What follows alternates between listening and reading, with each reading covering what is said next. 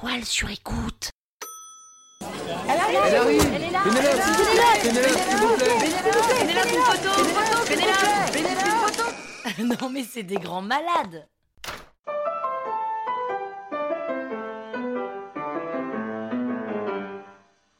Salut les arnaqueurs, c'est Pénélope Boeuf. Et oui, je m'appelle vraiment Pénélope Boeuf, Boeuf comme un bœuf. Dans ce neuvième épisode de la saison 4, je vais vous raconter pourquoi j'envie ma gardienne d'immeuble. Sans vous spoiler, je peux vous dire qu'à la fin, travailler de chez soi, c'est une vraie source d'inspiration. En vrai, je suis comme tout le monde, hein. parisienne, 35 ans, et je passe la plupart de mon temps chez moi. J'ai cette chance inouïe d'habiter dans un immeuble qui donne sur cour avec beaucoup de vis-à-vis et des parois très minces.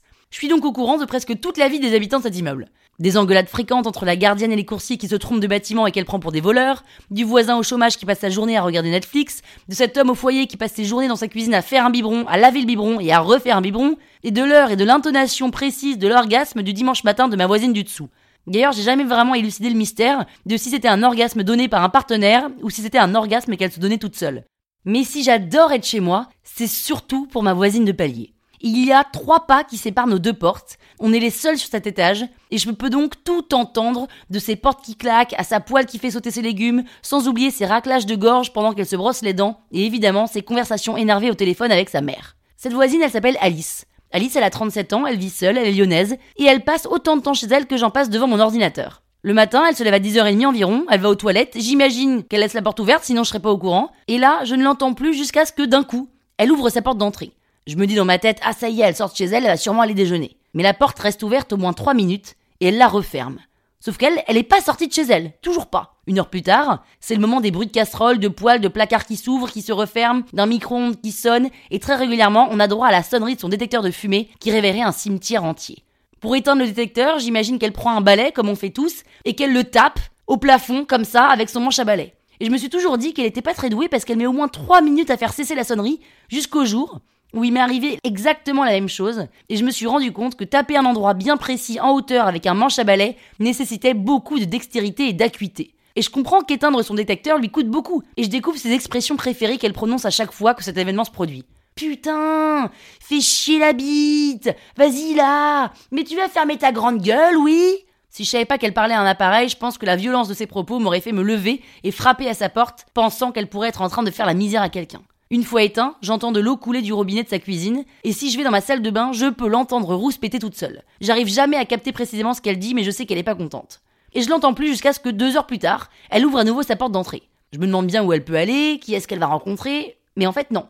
La porte se referme deux minutes plus tard, et elle reste toujours dans son appartement. C'est à mon tour de sortir prendre l'air, et quand je sors chez moi, je vois ses bottes à franges en daim sur son paillasson, prêtes à être enfilées, et je comprends alors qu'elle aime préparer ses petites affaires pour quand elle sortira. Je reviens chez moi une heure après et les bottes ne sont plus là. Ah, je me sens enfin seule, tranquille chez moi, sans avoir cette curiosité mal placée d'aller comprendre les faits et gestes de ma voisine et je vais enfin pouvoir me concentrer. Au bout de cinq minutes, la porte de son appart s'ouvre de l'intérieur. Très bizarre. En fait, elle n'est pas sortie. Mais pourtant, ses chaussures n'étaient plus sur le paillasson. Est-ce qu'elle les a juste aérées? Est-ce qu'elle est sortie juste pour faire une course rapide? Cette fois-ci, la porte reste ouverte cinq bonnes minutes et je suis tellement dans l'incompréhension que je me lève de mon canapé pour les regarder à travers mon Judas qui se passe. Au moment où je mets l'œil contre ma porte, sa porte se referme et il n'y a plus de chaussures sur le paillasson. Je me remets à mon ordinateur et je l'entends hurler au téléphone avec sa mère. Mais je t'ai dit que je le faisais. Non, mais c'est chez moi, je fais ce que je veux. Qu'est-ce que t'en as à foutre, de toute façon, t'habites à Lyon, laisse-moi tranquille. Oui, trois fois. Trois fois par jour. Mais je vois pas de changement, mais je le fais quand même. Maman, tu me saoules, je raccroche.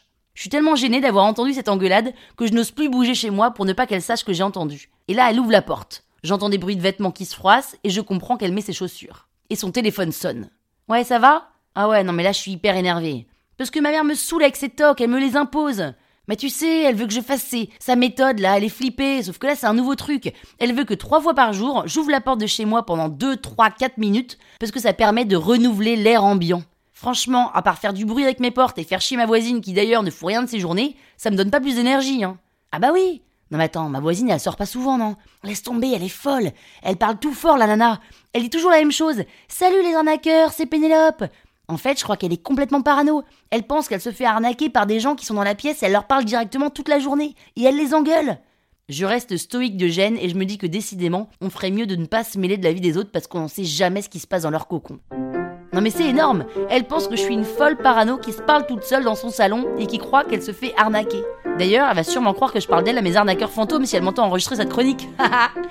Et si vous voulez savoir comment s'est passée la conférence que j'ai donnée la semaine dernière à Nantes devant 500 personnes, écoutez jeudi l'épisode numéro 10. La toile sur écoute